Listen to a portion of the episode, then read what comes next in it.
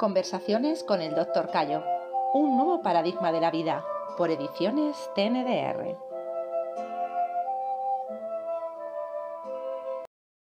Martín, hablas de tu infancia y cuando hablas de ella te remontas a los nueve meses. Eh, ¿Cómo es posible recordar algo desde esa edad? Muchas personas eh, a partir de los cinco años para abajo no suelen recordar nada. Esto es muy frecuente hoy día. En mi caso, siempre he recordado cosas desde antes de los cuatro años, incluso con dos años, tres años. Recuerdo en el barrio donde viví, recuerdo donde jugaba, no tengo recuerdos. Pero en mi caso, diríamos, hay otro factor que me ha ayudado a recordar mucho sobre mi infancia, sobre mi vida, que ha sido la recapitulación.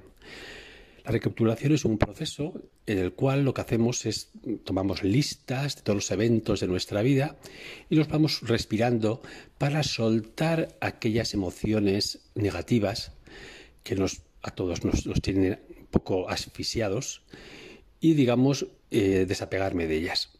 Y en este proceso, que lo hice durante tres años, algo más, pero bueno, muy intensivo de tres años, eh, llegué a recordar cosas realmente que ahí me sorprendieron. No solamente de los nueve meses, sino llegué a recordar cuando estaba tomando teta de mi madre.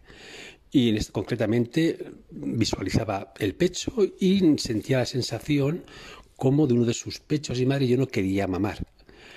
Así que le pregunté a mi madre a ver si recordaba algo y me dijo que sí, que efectivamente durante la lactancia ya tuvo un absceso en, una mama y tendría pus en el pezón. Entonces cuando cogía ese, ese, pezón sentía el pus y no quería hacerlo.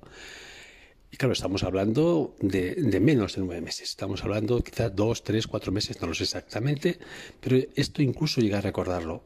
Esto no lo había recordado jamás en mi vida. Esto fue una vivencia que tuve en este proceso de recapitulación, de limpieza, es, un proceso muy interesante. Eh, sabéis que hay un par de vídeos, tenemos puesto en, el blog, donde explico este, esta técnica, cómo se lleva a cabo y cuento un poco mi experiencia personal al respecto.